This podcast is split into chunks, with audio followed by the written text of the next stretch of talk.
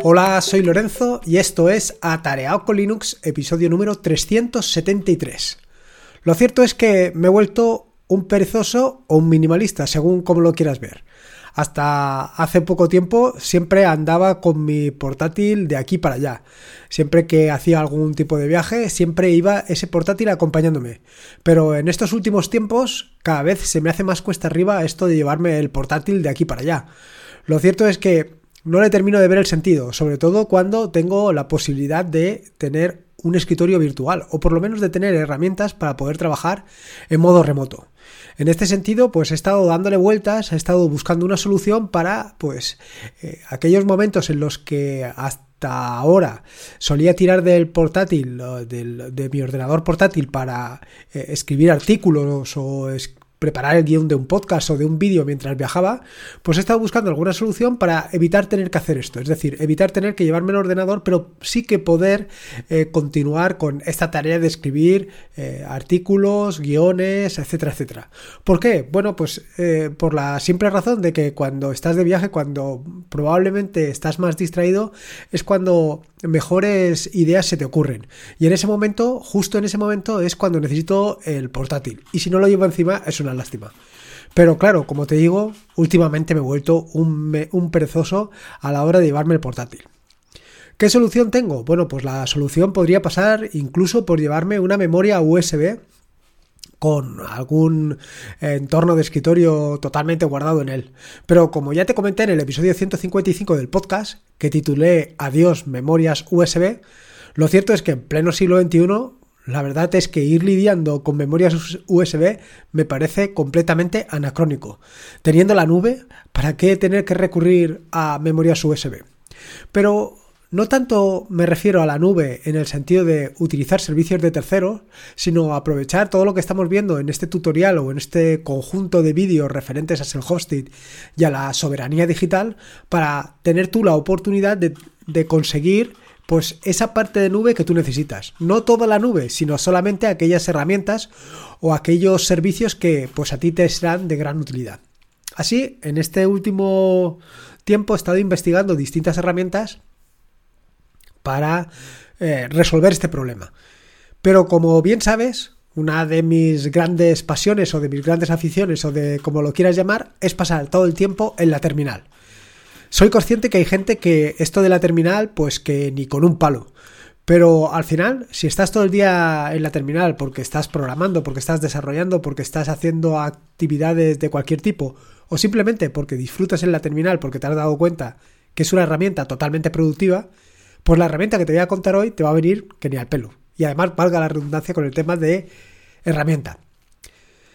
Eh, lo cierto es que a mí esto de tomar notas en la terminal, que es precisamente de lo que te voy a hablar, me parece una solución espectacular. Porque al final, como es el tiempo o como es allí donde más tiempo paso, eh, tener una opción para poder guardar allí las notas sin tener que salir a una interfaz gráfica o a otro tipo de herramienta para poder escribirlas, pues me viene muy bien. Y me viene muy bien por el hecho de que me permite eh, estar trabajando en el momento que se me ocurre algo, simplemente anotarlo, o en el momento en que recuerdo algo que tengo anotado, poder consultarlo de una forma inmediata. Lo que me he dado cuenta es que uno de los problemas más graves que tengo, y supongo que tenemos todos, es la pérdida de información.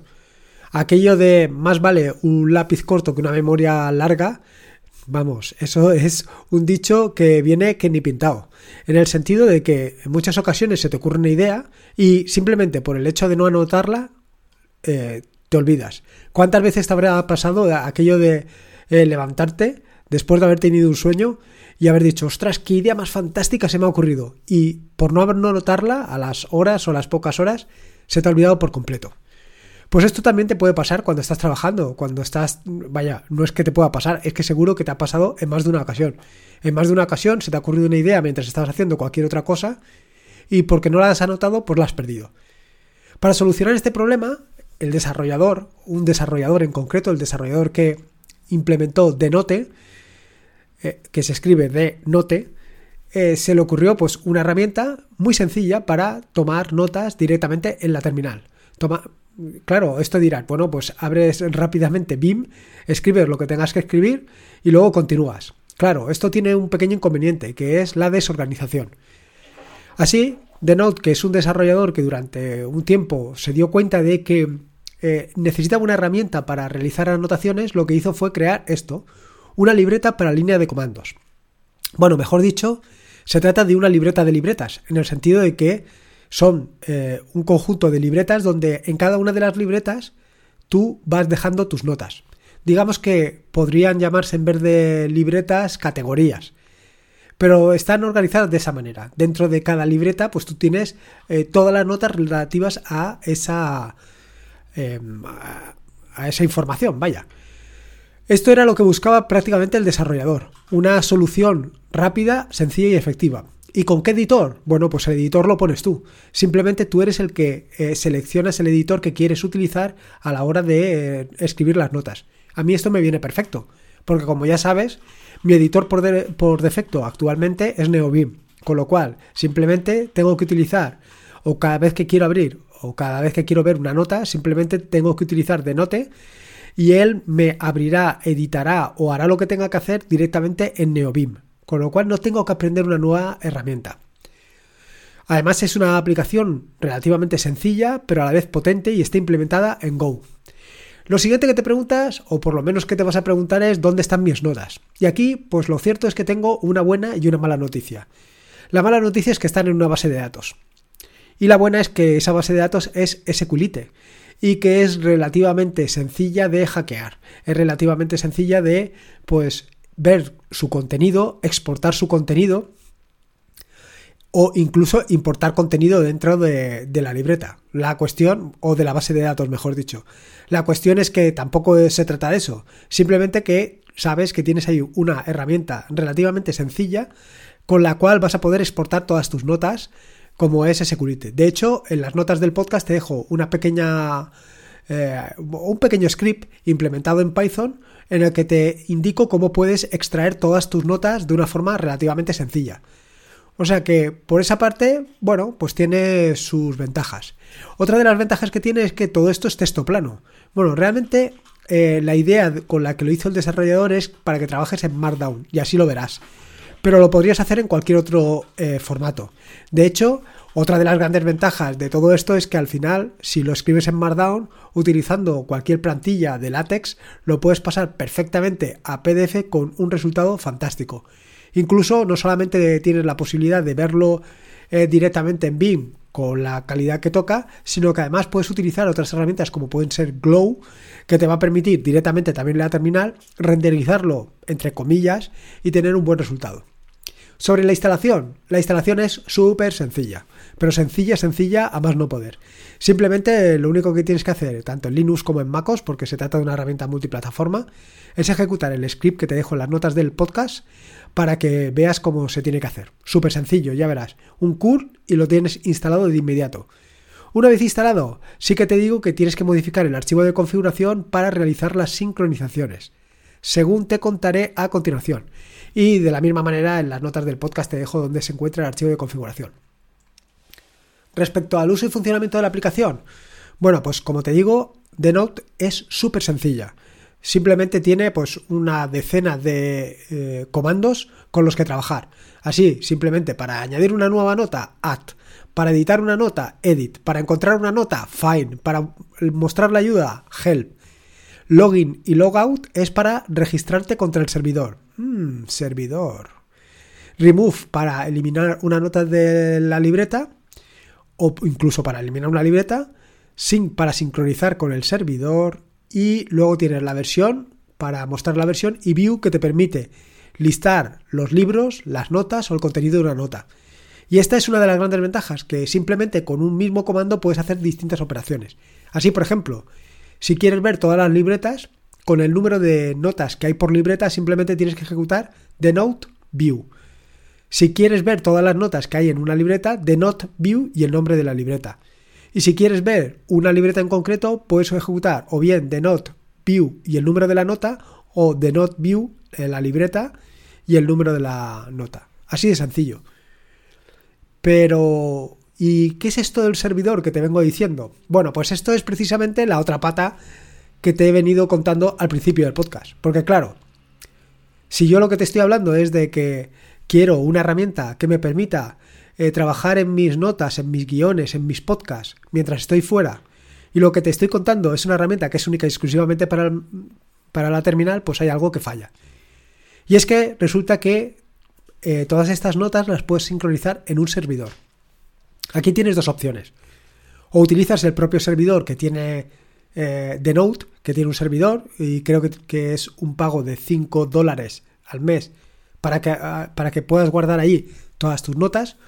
O bien utilizas, como te digo siempre, la soberanía digital y te montas tu propio servidor.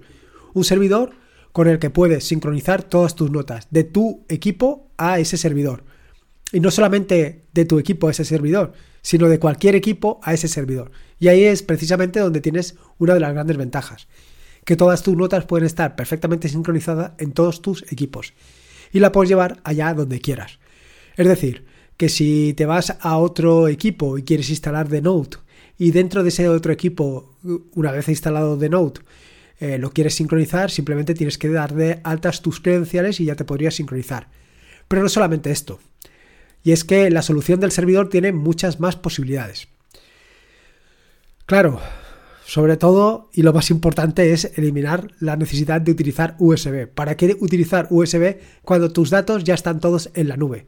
Y ya están todos en la nube eh, con la solución que quieras o bien directamente en una Raspberry, en tu propia Raspberry, o bien, si quieres, en un VPS. Yo actualmente lo tengo alojado en mi VPS. Y estoy encantado, porque la verdad es que la solución es brutal. Si optas por esta solución, la solución de levantar tu servidor, decirte que te permite sincronizar tantos dispositivos como tú quieras. La interfaz web es responsive, es adaptativa y está diseñada para eh, o utilizando el concepto mobile first. Puedes tener tantas libretas como quieras, igual que tantas notas como quieras, y te permite compartir cada una de las notas con quien tú quieras. Es decir, no solamente puedes eh, editar tus notas, no solamente puedes ver tus notas, sino además puedes compartirlas con otras personas con simplemente pasarles un enlace. Con ese enlace ya podrían acceder a esa nota y ver su contenido. Y por último, dentro de las características del servidor, además tienes la posibilidad de acceder vía REST API. Lo cierto es que yo durante estos últimos días he estado intentando trastear para ver si daba con el acceso a la, API, pero ha sido imposible. He probado todo tipo de endpoints y no, no, he conseguido dar con, el que toca. Respecto al uso del servidor, es súper sencillo, es como prácticamente igual que la aplicación, en el sentido de que es simple, sencilla y minimalista. Así, cuando entras, lo primero que te vas a encontrar es un listado de todas las notas ordenadas por fecha. Y un par de botones o un par de enlaces. Uno para crear una nueva nota o un nuevo libro. Eh, y otro para acceder a las distintas libretas que, tengas. Porque, bueno, cierto es que The Note les llama libros en vez de libretas, que le llamo yo. Pero creo que es mucho más acertado esta definición de libretas más que de libros. Si le das al botón de New, lo que te permite es crear una nueva, una nueva nota. Bueno, una nueva nota o una nueva libreta, como te digo. Y en el caso de que te dediques a crear una una nueva nota, lo que verás es que las notas se escriben en texto plano. Pero en texto plano, plano, plano. Quiero decir que en la ventana de edición no vas a encontrar ni una barra para que te ayude a escribir, ni nada de nada. Simplemente es empezar a escribir y punto pelota. No hay nada más. La cosa es que eh, lo suyo es que lo escribas en Markdown, porque directamente el servidor te permite previsualizar cada una de las notas. Así que es fantástico. Simplemente escribes lo que tengas que escribir y una vez lo tengas escrito, cambias de pestaña y ves el resultado. En mi caso particular, como ya te he contado en alguna que otra ocasión, lo cierto es que yo esta parte de la previsualización prácticamente no lo utilizo nunca. Tanto en el editor de texto, en BIM, eh, o en, mejor dicho en NeoBeam, como en cualquier otra solución, siempre he tirado a escribir directamente el código. Simplemente con ese medio formato que hace NeoBeam, en el que se resaltan las negritas y se le da las cursivas, yo tengo más que suficiente.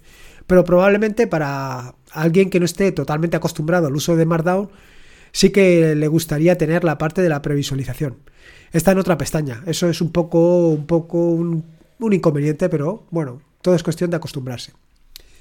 Respecto a las posibilidades de configuración del servidor, como te digo, esto es, vaya, tienes muy pocas. Sí que en el Docker File, bueno, perdón, en el Docker Compose puedes definir algunas opciones para el tema del envío de correos electrónicos. Y de hecho, eso es de las pocas posibilidades que te da este servidor para configurar. Te permite configurar la cuenta y en la cuenta te permite establecer tu correo electrónico y una verificación del correo electrónico. Y luego, por otro lado, te permite notificaciones. Esto de las notificaciones es bastante curioso porque lo que te permite es configurar algunas preferencias referente a qué tipo de notificaciones quieres. Una es que te notifique cuando dejes de aprender nuevas cosas y la otra es cuando haya nuevas características y actualizaciones. Si te preguntas esto de que te notifique cuando dejes de aprender nuevas cosas es porque el desarrollador de la aplicación, como te digo, la implementó para utilizarla en sus aprendizajes, para utilizarla para tomar sus notas. De hecho, y te darás cuenta enseguida cuando la empieces a utilizar que es una herramienta que está pensada precisamente para eso, para que en un momento determinado estás en la terminal, estás haciendo lo que sea, puedas cambiar rápidamente, abrir una nueva nota, escribir lo que lo que consideres y guardarla y seguir con tu trabajo. Y esto es precisamente lo que más me ha gustado de esta herramienta, la rapidez y el hecho de que siempre la tienes a mano. Eso es la gran potencia para mí. Eh, no solamente eso, sino también el hecho de que puedes categorizar o organizar todas tus notas en función de distintas temáticas. Pero no solamente esto, también tiene una gran ventaja que es el tema de las búsquedas. Tanto en la terminal como en el navegador tienes la opción de realizar búsquedas y estas búsquedas las puedes hacer tanto eh, búsquedas generalizadas por palabras como búsquedas por libretas de manera que vas un poquito más al grano, no mucho más, pero un poquito más. Además, en la opción de, terminal te permite realizar búsquedas utilizando eh, expresiones regulares, lo cual te da una potencia exagerada. A mí la verdad es que esta combinación, tanto de la terminal como del servidor, me ha gustado muchísimo, tanto como que pues ya ha formado parte de mi, o se ha convertido en parte de mi stack eh, de mi stack tecnológico de herramientas que voy utilizando y que me voy llevando de un sitio para otro. Bueno, realmente se quedan quietas, pero yo las voy utilizando en un sitio o en otro. Te tengo que decir que las últimas semanas, yo te diría que en los últimos dos meses, he estado buscando distintas herramientas para hacer precisamente esto, distintas herramientas que me permitieran, estando donde estuviera, poder continuar con la, vaya, con la labor, con la tarea de escribir notas, de escribir podcasts, de escribir guiones de vídeos, en fin, toda la tarea normal que realizo. Solamente por la pereza de no llevarme el ordenador. Así te puedo decir que he probado más de media docena de herramientas. Entre ellas te puedo decir EdgeDoc, Joplin, la Note, Standard Notes, Wiki, WikiJS y The Notes, que es esta última que por ahora es con la que me quedo. Actualmente yo te diría que esa más de media docena de herramientas están actualmente levantadas en el servidor. Porque he estado probando con ellas, pues eh, alternando una y otra, una y otra, hasta que por fin di con The Note. Y creo que ha sido la herramienta que, bueno, pues la herramienta que me ha hecho de decantarme y buscar la solución definitiva. Por eso, simplemente por la cuestión de la simplicidad, que es lo que sobre todo más me ha traído. Así que nada, ahí tienes otra herramienta, otra posibilidad que te permite combinar tu editor preferido, en mi caso NeoBeam, con una solución en, eh, un navegador y que puedes eh, continuar tu trabajo y luego posteriormente sincronizar una cosa con la otra. Así que nada, espero que te haya gustado esta nueva herramienta y si puedes, recuerda un, un retweet un me gusta en Evox o en Apple Podcast o ahora también lo puedes hacer en Spotify. Cualquier cosa siempre será bienvenida para dar a conocer este proyecto y que llegue a mucha más gente. Recordarte que este es un podcast de la red de podcast de sospechosos habituales, donde puedes escuchar y encontrar fantásticos y maravillosos podcasts. Puedes suscribirte a la red de podcast de sospechosos habituales en fitpress.me barra habituales. Y por último, y como te digo siempre, recordarte que la vida son dos días y uno ya ha pasado. Así que disfruta como si no hubiera mañana y si puede ser con Linux. Y en este caso, con The Note, mejor que mejor. Un saludo y nos escuchamos el próximo jueves. Adiós.